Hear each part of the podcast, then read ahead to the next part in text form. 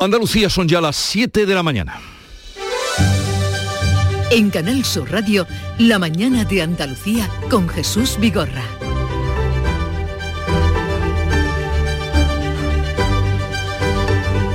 Buenos días, queridos oyentes. Es jueves 24 de febrero. From the bottom of my heart. Desde lo más profundo de mi corazón, señor Putin, detenga sus tropas en Ucrania, dele una oportunidad a la paz. Demasiada gente ha muerto ya. Give peace a chance.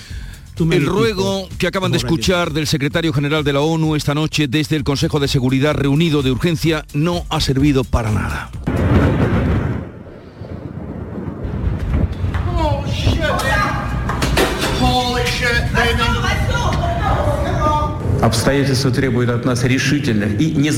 Las repúblicas populares del Donbass han pedido ayuda a Rusia. He tomado la decisión de realizar una operación militar para proteger a las personas que son objeto de abusos y genocidios del régimen de Kiev.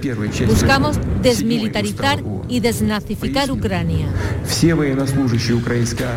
Putin ha cumplido los peores presagios de Occidente, advierte de que toda la responsabilidad de un baño de sangre recaerá sobre el régimen de Ucrania.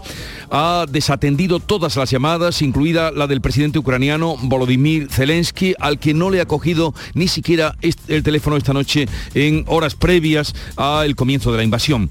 En Catarata llegan las reacciones. Joe Biden y la OTAN acusan al líder ruso de lanzar un ataque no provocado e injustificado y de apostar por una guerra premeditada que va a provocar pérdidas catastróficas. Los 27 líderes de la Unión Europea se reúnen este jueves de urgencia para dar respuesta a la amenaza de Rusia y allí estará también el presidente del gobierno, Pedro Sánchez. Noticia también de esta noche, como la invasión con la que les venimos hablando desde que se producía eh, minutos antes de las 5 de la mañana. Pues la noche ha sido larga, larguísima en Génova 13, que ha terminado cerca de la una y media. Resultado, Pablo Casado no dimite, seguirá al frente del Partido Popular hasta el Congreso Extraordinario, que será el día 2 y 3 de abril. El primero en hablar fue el presidente de la Junta, Juanma Moreno. Aquí puede ser candidato el que quiera. Ahora, a mí me parece que la figura que representa Alberto Núñez Feijó tiene la solvencia, la capacidad y probablemente creo yo que va a concitar eh, un respaldo masivo. El propio Casado también ha pedido que sea Núñez Feijó su sucesor, pero este no desvela si se presentará o no. Eh, me han planteado y me han animado a que me presente. Yo se lo agradezco muchísimo, pero si no les importa, eh, el que tiene que decidir si se presenta o no, pues soy yo. Y además, cualquier valoración antes de convocar un congreso comprenderán que es profundizar en la frivolidad de la política. Mientras no se convoque un congreso, no tengo nada que decirles. Dejemos que las cosas fluyan. Cuca Gamarra será la coordinadora general del partido, el eurodiputado Esteban González Pons será el encargado de organizar el Congreso. Dos personas han muerto en sendos incendios en Andalucía. El decano emérito del Colegio de Abogados de Huelva, de 90 años, ha fallecido por inhalación de humo en su propia vivienda y una persona muy querida, como era su capilla ardiente, será instalada este jueves en el Colegio de Abogados. Y otro hombre, este de 86 años, ha muerto también por culpa de otro fuego que se declaraba en la planta baja de su casa en Palma del Río, en Córdoba. Y en cuanto al tiempo, pues parece por fin que va a cambiar. Entran nubes y esperamos chubascos más probables en el tercio occidental. Máximas en descenso en el tercio occidental, en ascenso en el extremo oriental y sin cambios en las demás zonas. Los vientos soplan hoy variables y flojos.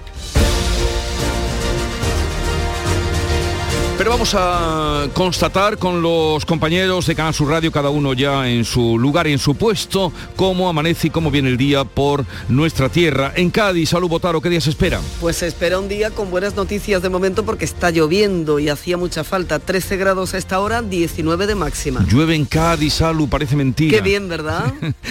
y, por el campo de Gibraltar, Fermín Soto. Aquí de momento ha chispeado a esta hora de la mañana. El tiempo, no obstante, es inestable, los cielos están totalmente cubiertos, la posibilidad de chubascos persiste, temperatura 11 grados, la máxima prevista para hoy de 18. En Jerez, Pablo Cosano. ¿Qué tal? 13 grados marca el termómetro, 20 de máxima prevista y también está lloviendo, está chispeando y ha llovido, pero poco, todavía está seco el pavimento debajo de los árboles. Vale, la lluvia es posible. Y en Huelva, Sonia Vela. Pues en Huelva chispea a esta hora en la capital. Tenemos 11 grados, el cielo está cubierto, se esperan chubascos a lo largo de todo este día, la máxima para hoy 22. En Córdoba, José Antonio Luque. Pues en Córdoba no ha llovido todavía, tenemos nubes, no sabemos si hoy caerá algo de agua, parece que, no es probable, pero eh, la máxima prevista, ahora tenemos una temperatura de 7 grados y la máxima 22.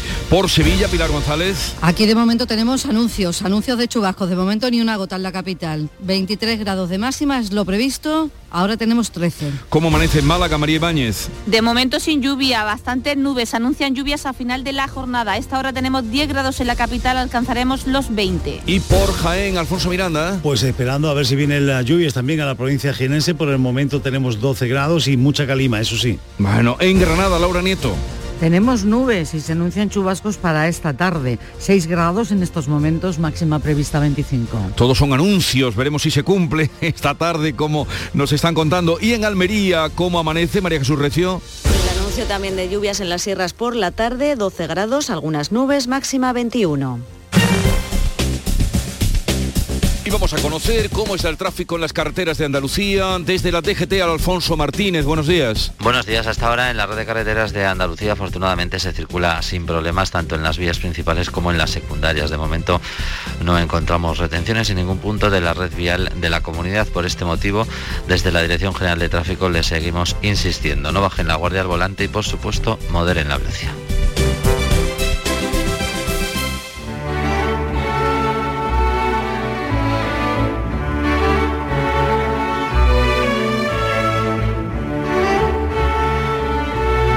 Tan rápido, según las cuentas de El Tempranillo, que el 23F de Tejero, nadie de esa fecha se acordó ayer, pues fue también, también en el Congreso, el 23F de la despedida de Casado. Tempranillo de ayer. Un clavo saca otro clavo. Ayer lo tuve presente. No hay olvido que al final no pueda más que la muerte. Se olvida lo más querido los padres muertos se pierden. Una larga desmemoria va tapando a los ausentes. Ayer el televisor al tanto estaba de un cese, de divisiones, cuchillos que como aplausos se venden. Era un entierro cantado con el muerto entre dolientes. Nunca olvidaré este día, alguien dijo de repente. Anda, no exageres tanto. Aunque te parezca fuerte, cualquier suceso otro día hará que te olvides de este. Imposible, respondió.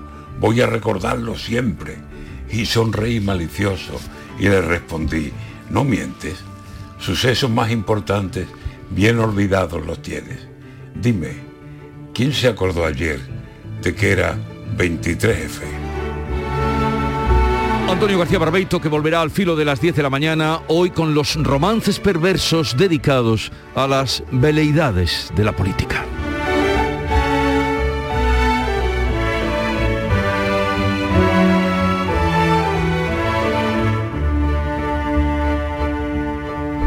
Siete, ocho minutos de la mañana. El 28F es el Día de Andalucía. Muchos creen que esa F es solo por febrero, pero en realidad son otras formas de decir Andalucía. La F de felicidad y de fantasía, F de fiesta y de familias. Andalucía, tierra de fervor, feminismo y fusión. Fuente de una sabiduría milenaria, faro de civilizaciones cobijo de forasteros, una del flamenco. 28F, Día de Andalucía. Con F de fuerza, con F de futuro. Junta de Andalucía. ¿Estás lesionado? Elige la fisioterapia avanzada de Clínicas Beyman. En Clínicas Beyman ponemos a tu servicio fisioterapeutas de primer nivel equipados con la última tecnología. Nuestra meta es tu recuperación. Somos la fisioterapia oficial de 18 federaciones deportivas de Andalucía. Si necesitas recuperar tu salud, tu rendimiento y tu bienestar, pide tu cita en clínicasbeyman.es. La mañana de Andalucía con Jesús Bigorra. Noticias. Vamos a contarle la actualidad este día que pasa por la guerra que ha comenzado tristemente sobre Ucrania. Putin lanza una operación militar en Ucrania, la invasión Rusia ya es un hecho y Biden advierte a Putin de que el mundo hará que Rusia rinda cuentas. Carmen Rodríguez Garzón. Sí, Vladimir Putin anunciaba a las 4 de la madrugada hora española en un mensaje televisado esa gran operación militar en Ucrania. El presidente ruso la justificaba como una defensa de los separatistas ucranianos que habían solicitado su intervención. Su objetivo, ha dicho, es proteger a las personas que han sido objeto de un genocidio por parte del régimen de Kiev durante ocho años. Las repúblicas populares del Donbass han pedido ayuda a Rusia. He tomado la decisión de realizar una operación militar para proteger a las personas que son objeto de abusos y genocidios del régimen de Kiev. Buscamos desmilitarizar y desnazificar Ucrania. Pues tras ese anuncio ya se han ido produciendo explosiones en distintos puntos del país ucraniano.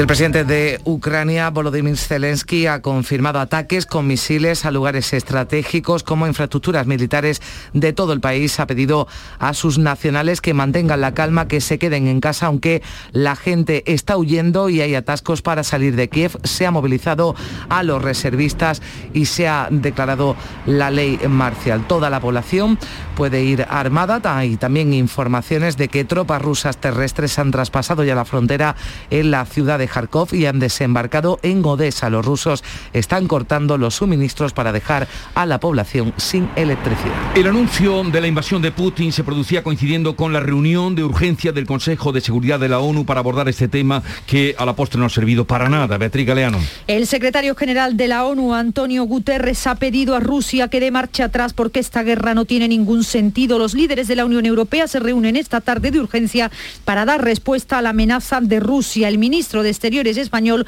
José Manuel Álvarez, ha llamado al embajador ruso en España para transmitirle el rechazo a las acciones de Moscú y ha recomendado a los más de 300 españoles que residen en Ucrania que abandonen el país de forma urgente. A las fuerzas políticas españolas les ha pedido Álvarez unidad y consenso. Estamos ante el que muy posiblemente sea el mayor despliegue militar desde la Segunda Guerra Mundial. Y es una amenaza que no concierne solo a Ucrania nos concierne a todos, porque lo que nos estamos jugando es la seguridad de todo el continente y por supuesto también la de España. El presidente estadounidense Joe Biden habla de ataque injustificado que causará sufrimiento y pérdidas de vidas humanas. El mundo hará que Rusia rinda cuentas. Ha prometido Biden que se reunirá con sus homólogos del G7 en la mañana de este jueves y anunciará las consecuencias adicionales que Estados Unidos y los socios impondrán a Rusia. Las bolsas del todo el mundo están sufriendo grandes pérdidas y la de Moscú ha cerrado todas las operaciones. Pues seguiremos pendientes de la evolución de este ataque de Rusia sobre Ucrania, pero vamos a contarles también otras noticias de actualidad que pasan por la política, porque Pablo Casado no dimite de momento. Pacta con los varones permanecer como presidente del PP hasta el Congreso Extraordinario de abril. Todos, Casado incluido, le han pedido a Feijo que asuma el liderazgo del partido. Olga Moya. Pablo Casado seguirá en funciones al frente del PP hasta que se convoque un Congreso Extraordinario Nacional el 2 y el 3 de abril. Casado descarta presentarse, es el compromiso que ha adquirido con los varones territoriales, con los que estuvo reunido hasta la una y media de la madrugada.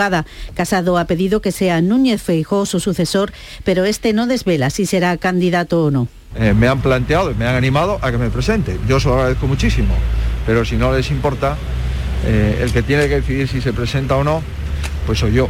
Y además, cualquier valoración, antes de convocar un congreso, comprenderán que es profundizar en la frivolidad de la política. Mientras no se convoque un congreso, no tengo nada que decirles. Dejemos que las cosas fluyan. Cualquier afiliado puede presentarse como candidato, pero hay unanimidad en señalar al presidente gallego. Es quien más respaldo concita y quien debe tomar las riendas. Lo apoya el presidente andaluz Juanma Moreno. Aquí puede ser candidato el que quiera. Ahora, a mí me parece que la figura que representa Alberto Núñez Feijó tiene la solvencia, la capacidad y probablemente creo yo que va a concitar un respaldo masivo. La reunión en Génova ha durado más de cuatro horas. Los presidentes autonómicos y Pablo Casado han intercambiado sus posturas y se ha impuesto la de quienes querían dar más tiempo a Casado frente a los que exigían una dimisión inmediata para no prolongar la agonía. La crisis interna del Partido Popular se ha colado también en la sesión de control al gobierno que se celebraba ayer en el Parlamento andaluz. Y en la que Juanma Moreno se defendía de los calificativos que le lanzaba la portavoz socialista Ángeles Ferri, que hablaba de canibalismo al referirse a la caída de Pablo Casado como presidente del PP nacional y salía a colación en ese debate las elecciones andaluzas. Hace una semana eran sus cálculos electorales, ahora los líos de su partido. Ya no tiene usted prisa por convocar, ya no hay bloqueo en este Parlamento, ha desaparecido la pinza, ya pueden ustedes gobernar sin presupuesto. La única campaña, la única campaña que hay ahora mismo aquí es la campaña de fantasía esa campaña de fantasía que está haciendo el señor Espada por toda Andalucía. Y Vox acusaba al presidente de intentar parecerse a los socialistas de querer aliarse con ellos. El portavoz pide que abra las urnas porque de lo contrario se acabará con el cambio. El presidente le volvió a decir a Manuel Gavira que sufren de ansiedad política. Y dele la voz a los andaluces. Porque si usted no lo hace, usted va a ser el culpable de que el cambio se frustre en Andalucía. Y va a demostrar que es más de lo mismo. Y por favor, no se arrime a los socialistas. Que a tenor de la circunstancia le puede decir que es su grupo el que se pega a los socialistas. Oiga, ¿quién vetó aquí el presupuesto de la comunidad autónoma? Socialista y el, el partido Vox. Y en cuanto a la pandemia, pues Andalucía baja por primera vez del millar de hospitalizados en esta sexta ola. La tasa de incidencia se sitúa en 405 casos por cada 100.000 habitantes. Los contagios en la última jornada han sido 3.219, casi 1.500 más que el día anterior y se han registrado 14 fallecimientos, 21 menos que el martes. En el conjunto del país hubo este miércoles 301 fallecidos y casi 34.000 nuevos positivos. La tasa de incidencia acumulada en España ha bajado 58 puntos, se queda en 676 casos. El consejero de Salud de la Junta de Andalucía, Jesús Aguirre, niega que en Andalucía haya colapso en la atención primaria. Jesús Aguirre comparecía en la tarde de ayer ante el Pleno del Parlamento para informar a petición de los grupos de la situación y decía que pese a los datos catastrofistas de la oposición, la demora media en la atención en la primera consulta se ha reducido a los 3,6 días a mediados de este mes de febrero, mientras que en las consultas telefónicas se ha pasado a 4,9 días de espera. La atención primaria, según el consejero, ha entrado en una fase de normalidad clínica, pero no se puede bajar la guardia. Estamos, como he dicho, en fase de, de normalidad tanto en atención primaria como en salud responde, eliminando progresivamente las pocas restricciones que continuaban vigentes, como por ejemplo el pasaporte COVID en la hostelería o centros de ocio, y suprimiendo medidas excepcionales eh, que habíamos adoptado, como la tramitación automática de la baja laboral sin realizarle un test a través de un test de autodiagnóstico.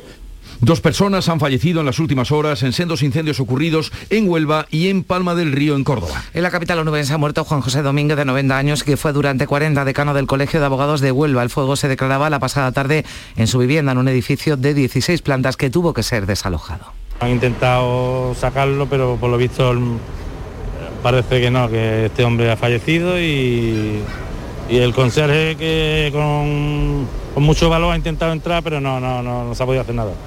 Y otro hombre de avanzada edad, de 86 años, fallecía también este miércoles en un incendio que se declaraba en la planta baja de una casa en Palma del Río, en Córdoba. La víctima tenía problemas de movilidad y una mujer se encuentra grave también en Córdoba al prenderse la ropa mientras quemaba restos de poda de olivo en una finca entre Pozo Blanco y Ovejo. Ha sido trasladada en un helicóptero a la unidad de quemados del Hospital Virgen del Rocío de Sevilla. La ministra de Igualdad, Irene Montero, ha adelantado este miércoles algunos de los cambios que su departamento está preparando para su anunciada reforma de la ley aborto. Entre algunas medidas destaca el acceso a la interrupción del embarazo a partir de los 16 años de forma autónoma, la eliminación de los tres días de reflexión o un sistema para la objeción de conciencia como el que se aplica en la ya aprobada ley de eutanasia, de forma que las mujeres puedan abortar en centros públicos. Durante su comparecencia ante la Comisión de Igualdad del Congreso, la ministra ha destacado que el deber del Gobierno es el de blindar el derecho al aborto en la sanidad pública. Es, por tanto, propósito y deber de este Gobierno blindar el derecho al aborto en la sanidad pública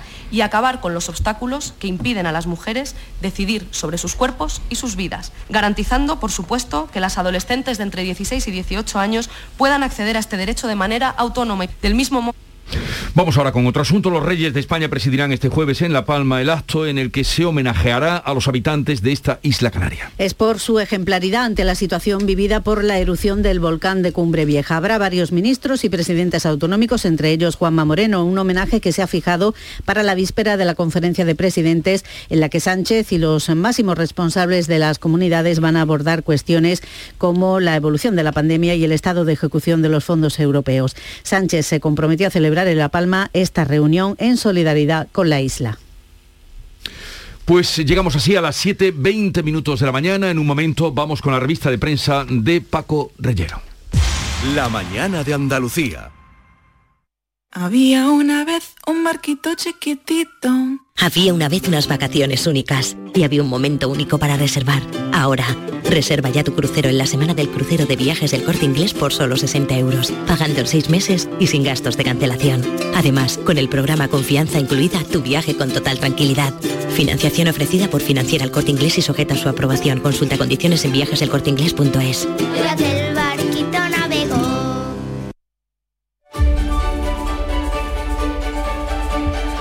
Paco Reyero, buenos días. Buenos días, Jesús. Eh, antes que comenzar con la tarea diaria, las 7 y 20, un recuerdo emocionado para Juan Pablo Colmenarejo, el compañero de radio, el radiofonista, excelente radiofonista, fallecido de manera súbita ayer en Madrid, un hombre de los pies a la cabeza y un y un magnífico profesional de la, de la hermandad de la radio. Vamos ahora pues con... No, nos adherimos a ese compañero y colega de las ondas. Desde luego que sí. Vamos con eh, El Mundo, El Mundo en llamas. Empezamos precisamente por la cabecera del Mundo, que en directo está reportando que Ucrania comienza, eh, comienza la invasión rusa, bombardeos rusos cerca de Kiev y otras ciudades, las víctimas de Putin que se alistan para resistir en Ucrania. El país, el diario El País, anota que el líder ruso advierte de que cualquier interferencia tendrá consecuencias como nunca se han visto. Zelensky, el presidente de Ucrania, que declara la ley marcial ante la ofensiva rusa. En el británico The Times, eh, la guerra de Ucrania podría expulsar a 5 millones de personas de sus hogares. En el New York Times, desde Estados Unidos, Rusia ataca a Ucrania. El presidente Biden dice que el mundo hará que Rusia rinda cuentas. Putin lanza amenazas contra cualquiera que intente interferir. También en el New York Times se incluye un mapa destacado en su edición en línea ahora mismo para cualquiera que tenga acceso, que quiera eh, ver a través de Internet sobre los lugares ucranianos donde se están reportando puntualmente estos ataques rusos. Vladimir Putin está tejiendo una teoría de la conspiración de que Ucrania está a su vez conspirando para adquirir armas nucleares que eh, pudieran eh, atacar directamente a Moscú. Son reportes, son informaciones que está difundiendo la prensa norteamericana. En el Frankfurter Allgemeine, Ucrania declara el estado de guerra y se hace eco la prestigiosa cabecera alemana de la agencia de noticias rusa Interfax, que subraya, subraya Interfax, hmm. ataques con cohetes contra objetivos en toda Ucrania y operaciones de desembarco de la flota del Mar Negro en el país ucraniano. Para la prensa rusa, en ediciones en línea de distintas cabeceras, en lugares destacados está el texto completo del discurso que el presidente ruso hizo sobre el inicio de la operación en el Donbass. Otros periódicos rusos insisten en que las Fuerzas Armadas no llevan ataques en estos momentos, que no hay ataques aéreos con cohetes ni artillería en las ciudades ucranianas, mientras el presidente del país, del país de Ucrania, Zelensky, dice que eh, está siendo atacado y declara la ley marcial en el país. Presidente Zelensky, que también ha dicho que trató de hablar en horas previas a la invasión con el presidente ruso y no se le puso al teléfono. No le atendió, efectivamente. Respecto a este ataque ruso, Paco, ¿qué análisis y qué editoriales destacarías de la prensa?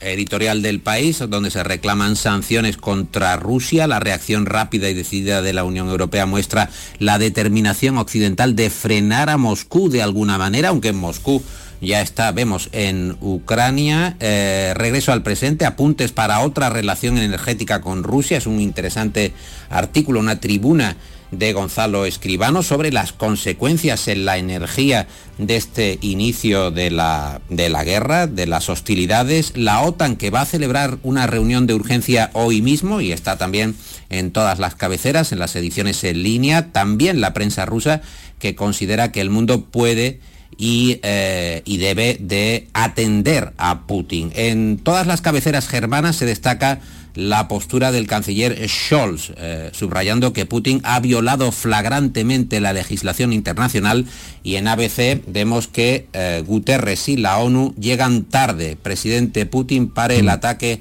en Rusia. Dice ABC pues que ahora ya es demasiado tarde. No ha servido de nada, eh, esas palabras luego decía de una oportunidad a la paz. Bueno, vamos ahora a la actualidad de casa, de España, cómo recogen las cabeceras la salida de Casado, salida del Congreso, que no del partido, donde sigue todavía como presidente, y la previsible llegada de Frijó.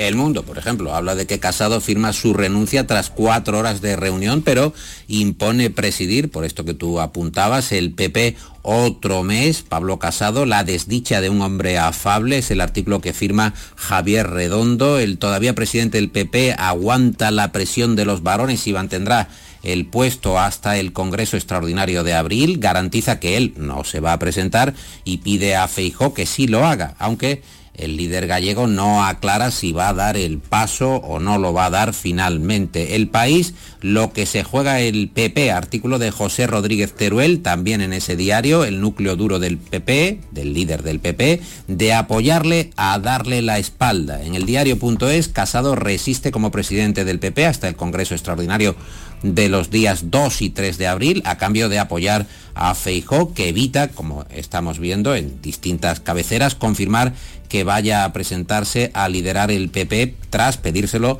todos eh, los varones. Eh, Moreno, por cierto, destacan en el diario, Casado entró en un congreso y le corresponde salir en un congreso. Son las hmm. palabras, eh, decimos, destacadas en el diario del presidente andaluz. Y por último, en ABC, errores y aciertos de un líder cuestionado por su partido y artículo de Müller, también titulado Núñez Feijó, jugador de mayorías. Pues ya está por aquí Nuria Gaciño, buenos días. Hola, ¿qué tal? Muy buenos días.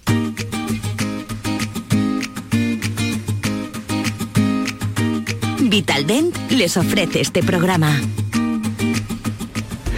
Nuria Gaciño, que nos habla de ese Sevilla y de ese Betis que no quieren sustos en Europa. Ambos, desde luego, lo tienen de cara para meterse en los octavos de final de la Liga Europa, pero hay que rematar el trabajo.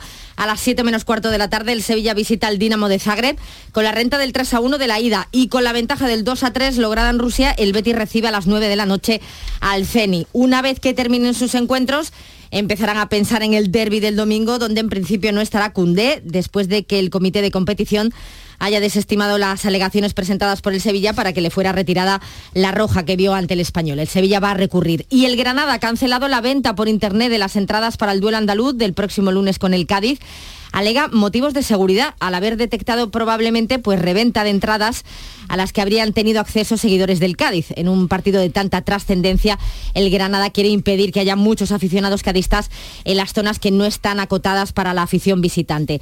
Volvemos a la Liga Europa porque hoy también a las 9 juega el Barcelona que visita el Nápoles con la eliminatoria muy abierta tras el empate a uno de la ida y también abierta se presenta la eliminatoria de la Real Sociedad que recibe a las 7 menos cuarto al Leipzig con empate a 2. En la última jornada de la ida de los octavos de final de la Champions, empate a uno en el Wanda entre el Atlético de Madrid y el Manchester United y empate a dos entre el Benfica y el Ajax en Lisboa. Cita también esta noche en Córdoba con la selección de baloncesto. Partido importante a las 9 menos cuarto ante Ucrania en Vista Alegre, ya que una victoria acercaría a la selección de baloncesto al Mundial del 2023. El encuentro va a servir además como homenaje a Felipe Reyes.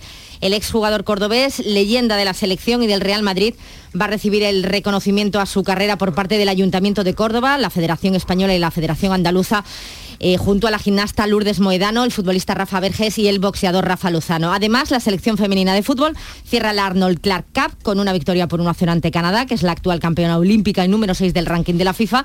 Pese a ello, no se ha llevado el triunfo final en el torneo, ya que ante Inglaterra y Alemania no pasó del empate y nueva victoria de Rafa Nadal en Acapulco. En Vitaldent, este mes, 15% de descuento en tu tratamiento dental. Porque sabemos que tu sonrisa no tiene precio. ¿Cuál? mi sonrisa. ¿Será la mía? Oye, ¿y la mía? Claro, la vuestra y la de todos. Hacer sonreír a los demás no cuesta tanto. Pide cita en el 900 101 001 y ven a Vitaldent. Y ahora, Nuria, atentos al cierre Como del siempre. kiosco. Paco. bueno, ahí la verdad es que eh, uno se queda sorprendido con las cosas que va encontrando en la prensa. En La Razón encontramos los usos llamativos y desconocidos de la cerveza. Dicen que la cerveza puede ser un gran aliado para aquellos que desean dar brillo al pelo. Jesús, Nuria, estoy sorprendido. Hay que dejarla enfriar, que pierda el gas y que ya, bueno, esté a temperatura razonablemente ambiente y eh, después se le pasa uno por el pelo y dice que, que- que- que tienes un pelo verdaderamente excelente. Son apuntes que hace la razón. Bueno, ahí lo dejo. No, no, no, qué desperdicio, no, no. adiós, que tengáis un bonito día Adiós, ambos. adiós, adiós.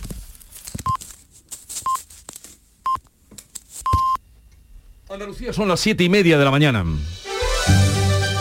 En Canal Sur Radio, La mañana de Andalucía con Jesús Vigorra.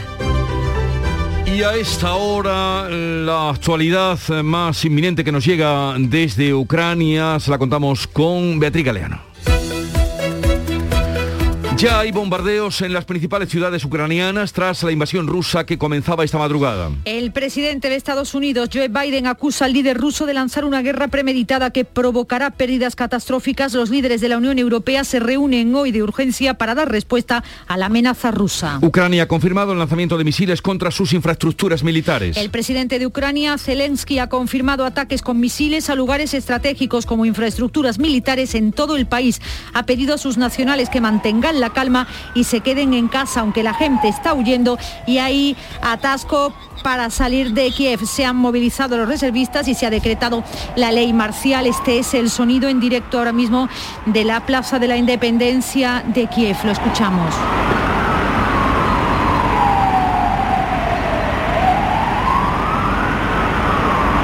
Todo Siguen sonando las sirenas, Jesús, como puedes escuchar, avisando a la población de la posibilidad de bombardeos. Y a todo esto, el secretario general de la ONU, Antonio Guterres, ha pedido a Rusia que dé marcha atrás porque esta guerra no tiene ningún sentido. El ministro de Exteriores, José Manuel Álvarez, ha llamado al embajador ruso en España para transmitirle el rechazo a las acciones de Moscú y ha recomendado a los más de 300 españoles que residen en Ucrania que abandonen el país de forma urgente. Del ámbito nacional y en concreto de la política, les contamos que Pablo Casado seguirá al frente del Partido Popular hasta la celebración del Congreso Extraordinario en el que se elegirá a su sucesor. Será el 2 y el 3 de abril. Hasta entonces Casado sigue, pero la coordinación queda en manos de la portavoz parlamentaria Cuca Gamarra. Los presidentes regionales reunidos en Génova coinciden en que el sucesor debe ser el gallego Alberto Núñez Feijo. La crisis del PP se cuela en la sesión del control al presidente andaluz. La oposición le ha reprochado que esté más centrado en Génova que en Andalucía. Moreno ha vuelto a negar a Vox el adelanto de las autonómicas y ha acusado de electoralismo a Unidas Podemos. Todos los hospitales públicos deberán tener profesionales para practicar abortos. Lo contempla así la reforma de la ley que prepara el Ministerio de Igualdad y que permitirá a jóvenes de 16 y 17 años volver a abortar sin permiso paterno. Andalucía comunica 14 fallecidos por COVID y España 301.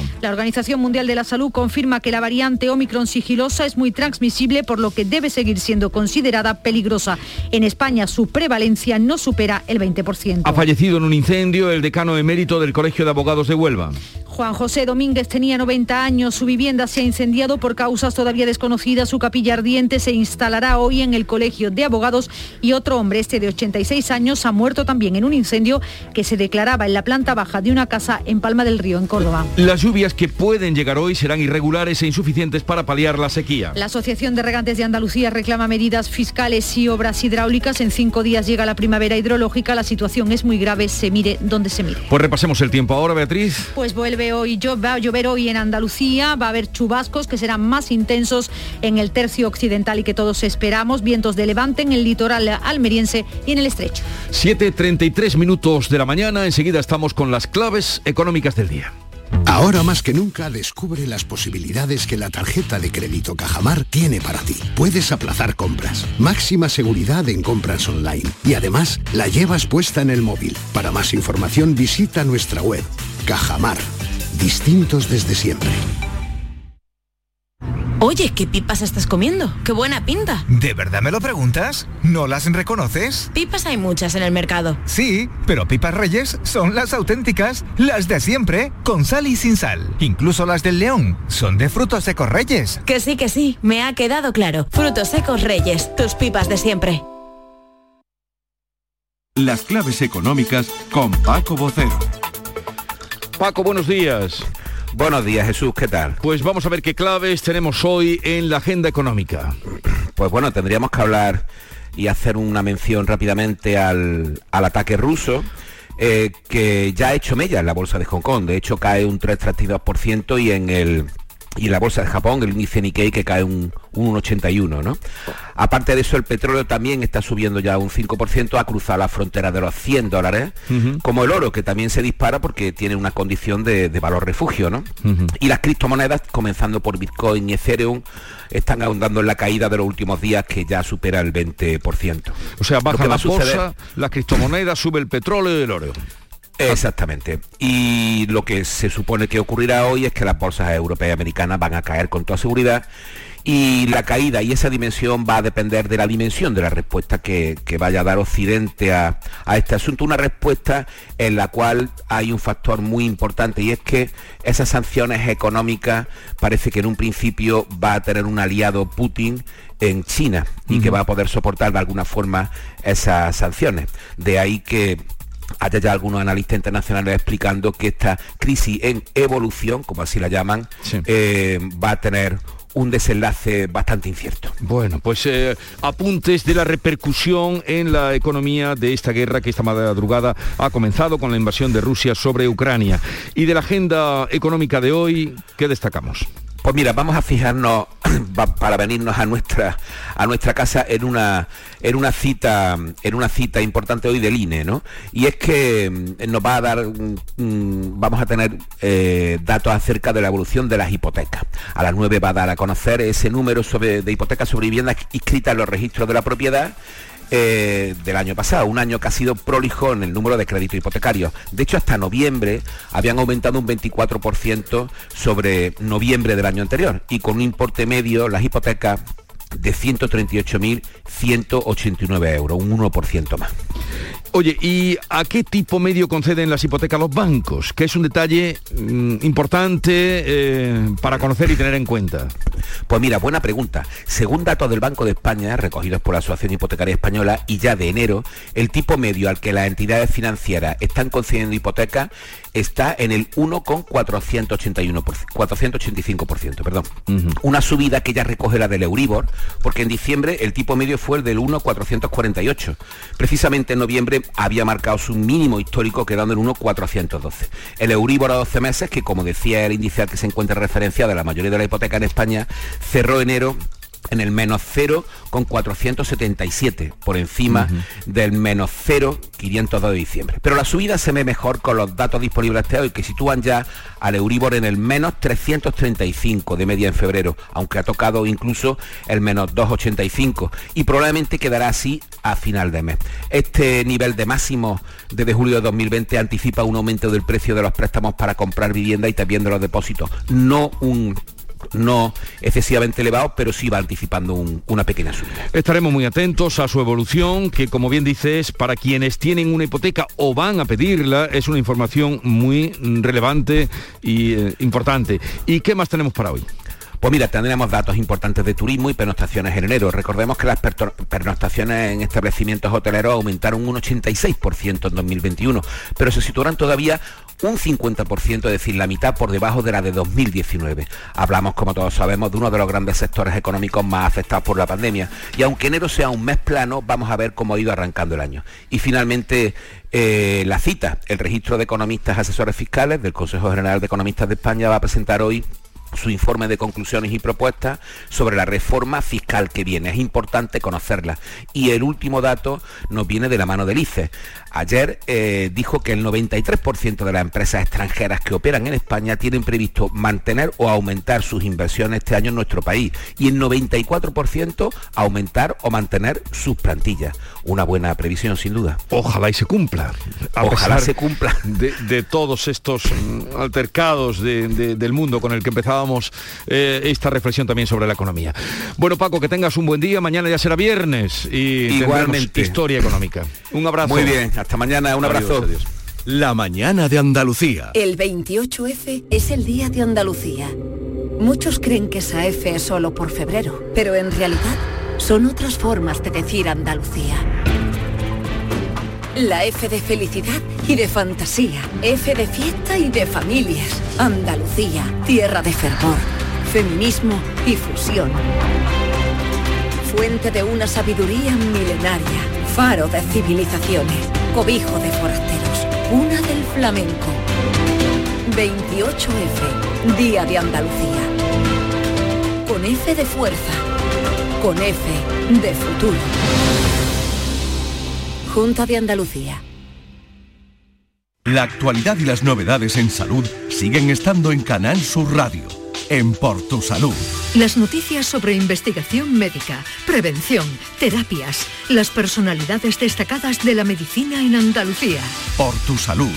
Desde las 6 de la tarde con Enrique Jesús Moreno. Quédate en Canal Sur Radio, la radio de Andalucía. Vamos a contarles otras noticias de Andalucía. Detenido el camionero que presuntamente atropelló ayer a un ciclista y luego se dio a la fuga. María Ibáñez, Málaga.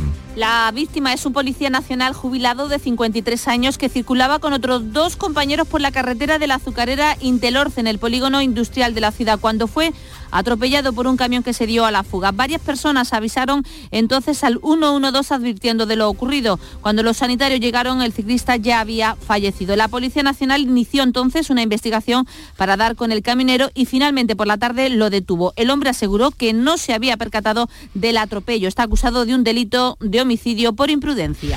El autor confeso de la muerte de la niña de 14 años de Alcalá la Real será trasladado en las próximas horas al módulo de aislamiento de la prisión de Córdoba o al Bolote en Granada.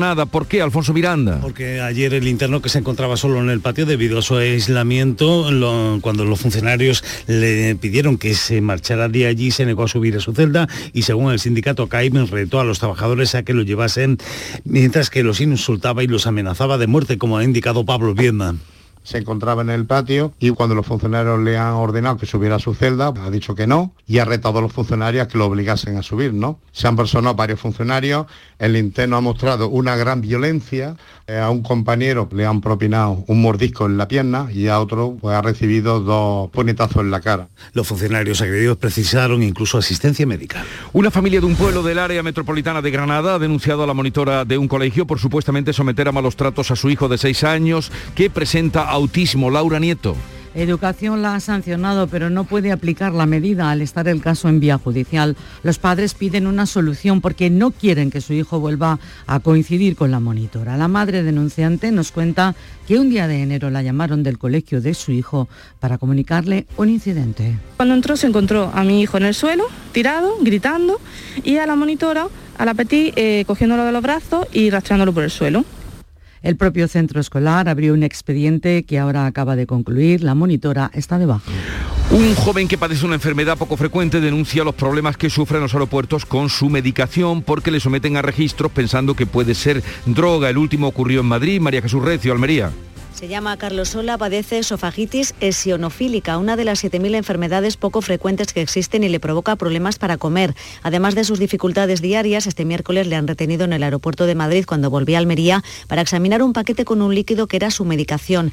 Y escuchen, no ha podido evitar agobiarse así. Me da mucha rabia que tenga que estar 15 minutos todo el mundo mirando una situación espantosa porque ellos piensan que puede ser o droga o lo que sea y es una medicación que hace falta para nosotros. El desconocimiento de la sociedad ante estas enfermedades, 40.000 personas las padecen solo en Almería, provoca, dice Carlos, que se sientan incomprendidos. Pues desde luego que sí. Les hablamos ahora de un robo extraño. Ha ocurrido en un colegio de Puerto Real donde alguien entró de noche en la sede de Lampa y se llevó la manteca colorada y algunos otros preparativos que tenían para el desayuno de hoy. Salud, Botaro. Pues ha sido en el Colegio Regio de Puerto Real y desde luego es cuanto menos pintoresco. Un ladrón o unos ladrones han entrado en la sede de Lampa y se han llevado la manteca colorada que tenían preparada para celebrar este viernes el desayuno andaluz escolar con motivo del Día de Andalucía, que ya es toda una tradición. Lola Nieto es la vicepresidenta de Lampa. Chiquilla, con, lo barato que está eso ahora. Estuviese llevado el aceite de oliva, que está un poquito más caro, o gasolina. Esta era la primera fiesta que podíamos de nuevo medianamente eh, realizar normalmente con, los con los alumnos y con la familia. Entonces, más que el económico, como, como tú bien dices, es más lo emocional. Se han llevado algo de dinero, un altavoz y lo han tenido fácil porque han entrado por una puerta que lleva sin cerrojo algún tiempo y eso ya lo habían denunciado los padres. Tampoco funcionó el sistema de alarma ya que la protección con este sistema se centra en el edificio principal. La policía científica ya lo está investigando. Bueno, pues eso demuestra la vulnerabilidad que tiene el colegio más allá de lo que supone la manteca colora. El positivo en COVID de Ferradria obliga a suspender en Sanlúcar el encuentro de alta cocina previsto para hoy con motivo de la capitalidad española de la gastronomía de esta ciudad, Pablo Cosano. Pues sí, además es la segunda vez que se cae una cita, ya fue el rey quien suspendió hace unos días su visita por positivo en COVID, ha sido otro rey, el de la cocina, quien se cae del cartel por este contagio. Iba a ofrecer hoy una clase magistral ante un elenco de alumnos formado ni más ni menos que por cocineros españoles con estrella Michelin. Eh, por cierto, Ferran Adrià no es quien se ha llevado la manteca colorada, aunque seguro que le gusta. sí, seguro que sí. 7.45 eh, minutos de la mañana, 8 menos cuarto, tiempo ahora para la información local. En la mañana de Andalucía de Canal Sur Radio, las noticias de Sevilla. Con Pilar González.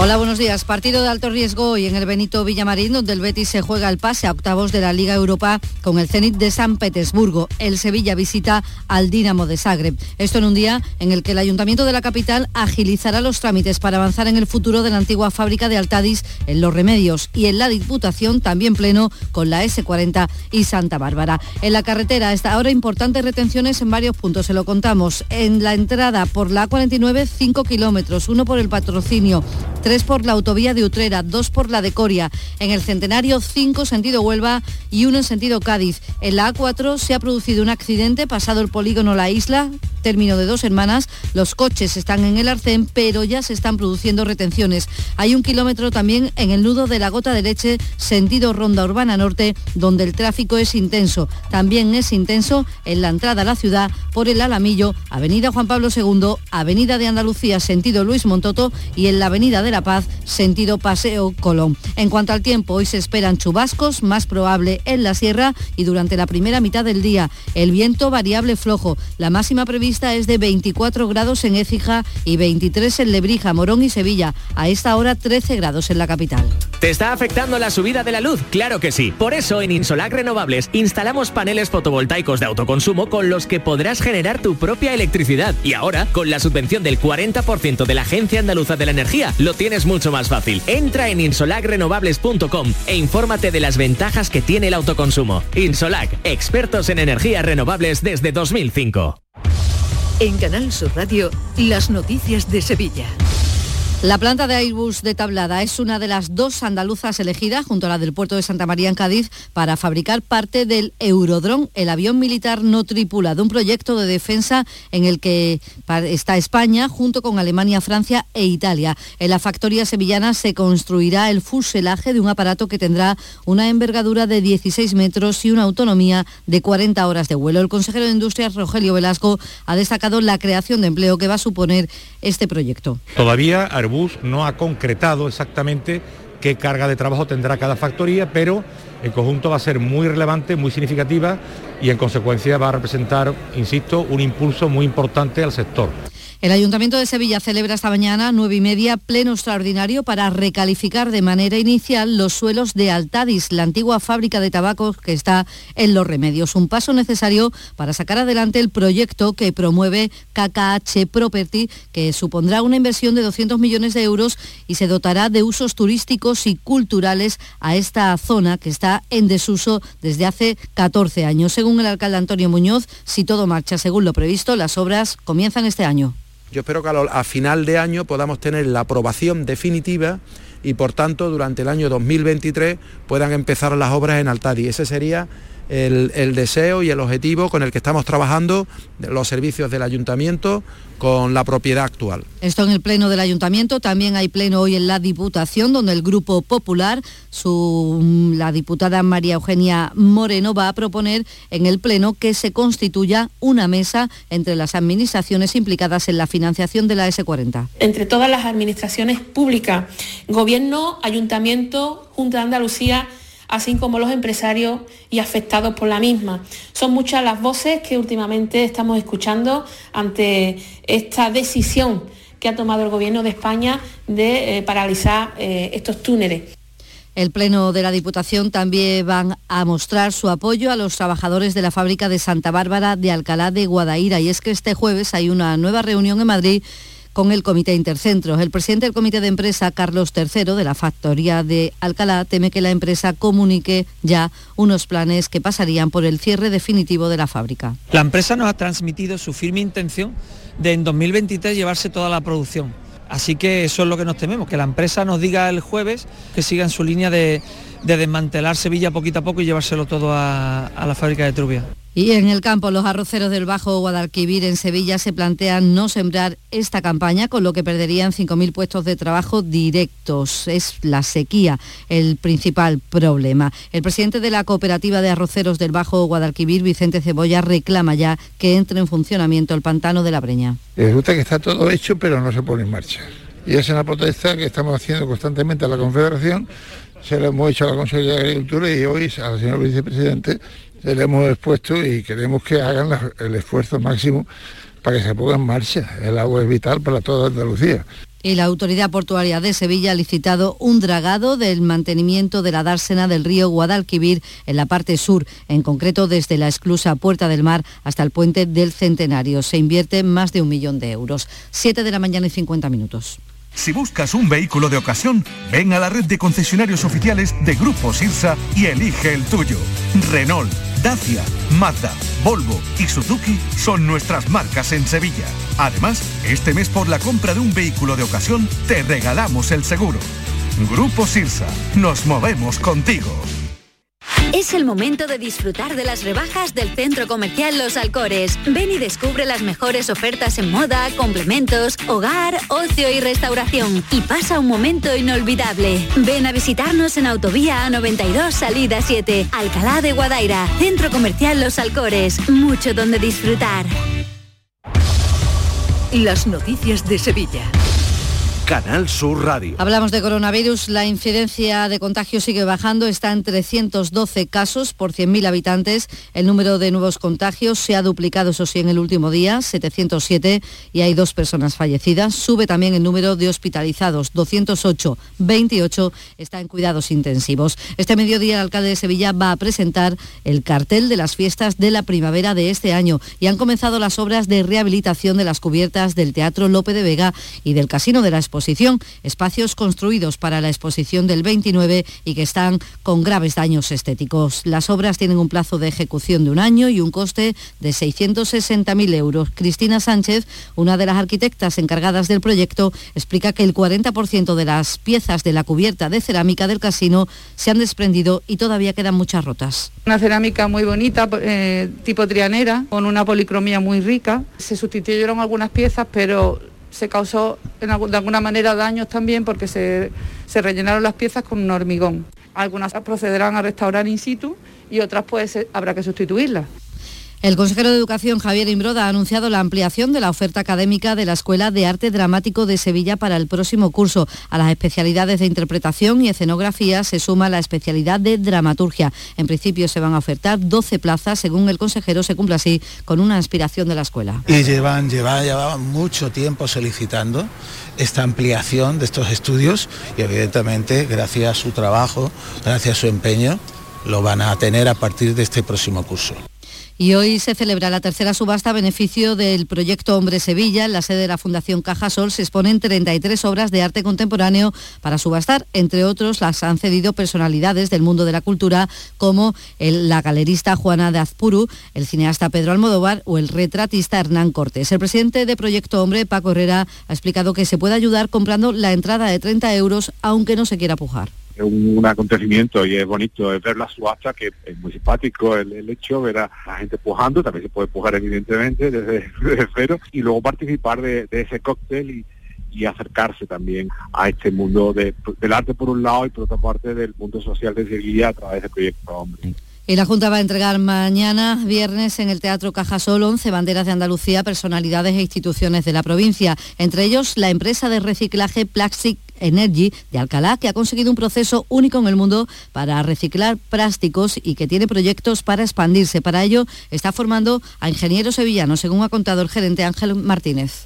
Reconvertir un producto un residuo que está en el vertedero pero un producto de valor añadido pues ha sido nuestra obsesión estos años y bueno, estamos en camino de seguir creciendo y haciendo cosas y por eso muy contentos, este se nos reconoce. El reconocimiento deportivo para la pareja del Club Náutico Jaime Canalejo Pazos y Javier García Ordóñez, que consiguieron diploma olímpico en los Juegos de Tokio, también banderas para la empresa Piedra Paloma de Pedrera, para la patronal de la construcción Gaesco o el cirujano Salvador Morales Conde. Se reconoce también el trabajo de 30 años de la Asociación ADIMA en defensa de los derechos de la infancia. Han pasado por aquí muchos profesionales que han trabajado y por los que vemos que se reconoce su esfuerzo y muchos niños, muchas niñas y adolescentes con los que hemos ido trabajando. Y la verdad es que muchas caras, muchas miradas, muchas sonrisas nos aparecerán ese día. La bandera de mi tierra Bandera de Andalucía también, para siempre así, que cumple 30 años y para el cantador Calisto Sánchez, que escuchan.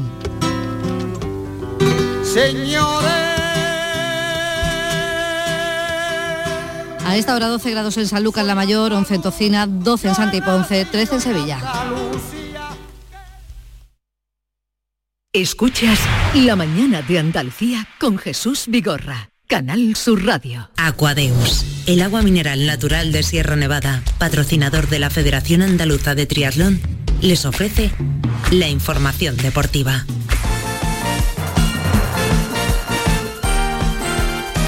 Son las 8 menos 5, tiempo ya para el deporte. Nuria Gaciño, ¿qué tal? Muy buenos días. Muy buenos días. Bueno, tenemos hoy cita europea para los eh, dos equipos andaluces que están en esta competición, en la Europa League. Primero será el turno del Sevilla, que ya está en Croacia, y después el Betis, que recibe al Zenit de San Petersburgo. Tanto Sevilla como Betis parten hoy con ventaja en esos eh, compromisos de Liga Europa, pero hay que sentenciar la eliminatoria para poder estar en el sorteo de los octavos de final de esta competición. El Sevilla juega esta vez fuera de casa, a las 7 menos cuarto visita al Dinamo de Zagreb con la buena renta del 3 a 1 de la ida. No debe haber problemas en principio, pero Lopetegui ya se sabe que nunca quiere relajaciones en el que siempre es el partido más duro y difícil.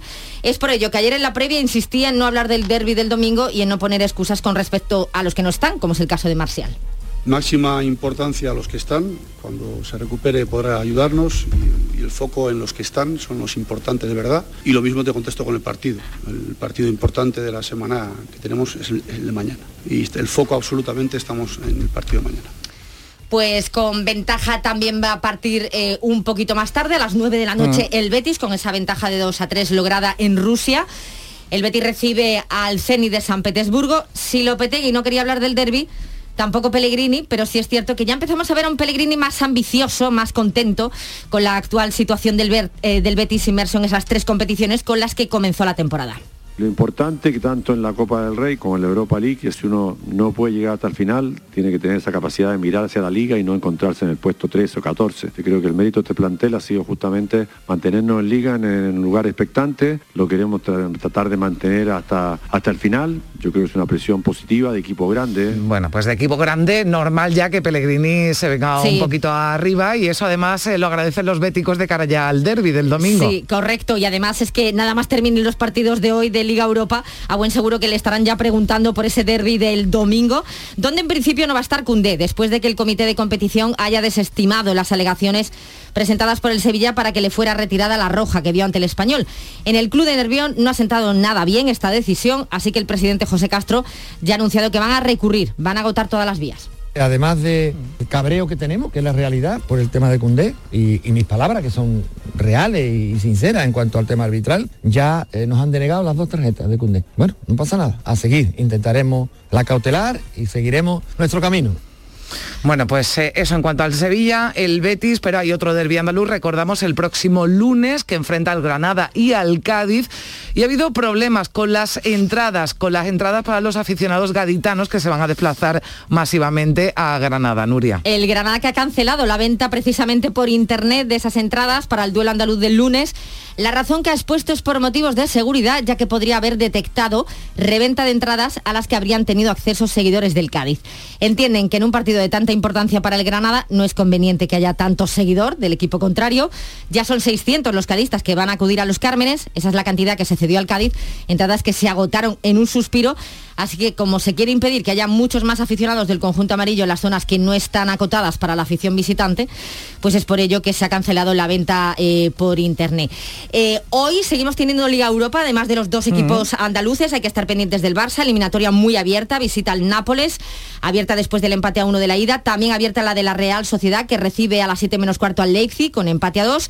Y en la última jornada de la ida de los octavos de final, eh, el Atlético de Madrid empató a uno con el Manchester United. Un empate que sentó fatal porque ya se produjo casi al final del partido, ¿eh, Nuria? Y no fue muy merecido porque el Atlético de Madrid fue ayer mejor que el equipo inglés. Y empate a dos entre el Benfica y el Ajax en Lisboa. Este año la final de la Champions se disputa en San Petersburgo, pero ya decíamos ayer que Mm. con el actual conflicto entre Rusia y Ucrania, pues eh, la Cartuja es una de las alternativas, igual que Madrid y París. Y pendientes hoy a las 9 menos cuarto de la cita de la selección española de baloncesto en Córdoba, que se enfrenta a Ucrania. Si gana ya tendrá muy cerquita el Mundial del 2023. Bueno, pues ya ven Ucrania, Rusia, también en el mundo del deporte veremos cómo afecta todo esto. Gracias, Nuria. Aquadeus, ahora más cerca de ti, procedente del manantial Sierra Nevada, un agua excepcional en sabor, de mineralización débil que nace en tu región. Aquadeus Sierra Nevada es ideal para hidratar a toda la familia y no olvides tirar tu botella al contenedor amarillo. Aquadeus, fuente de vida, ahora también en Andalucía.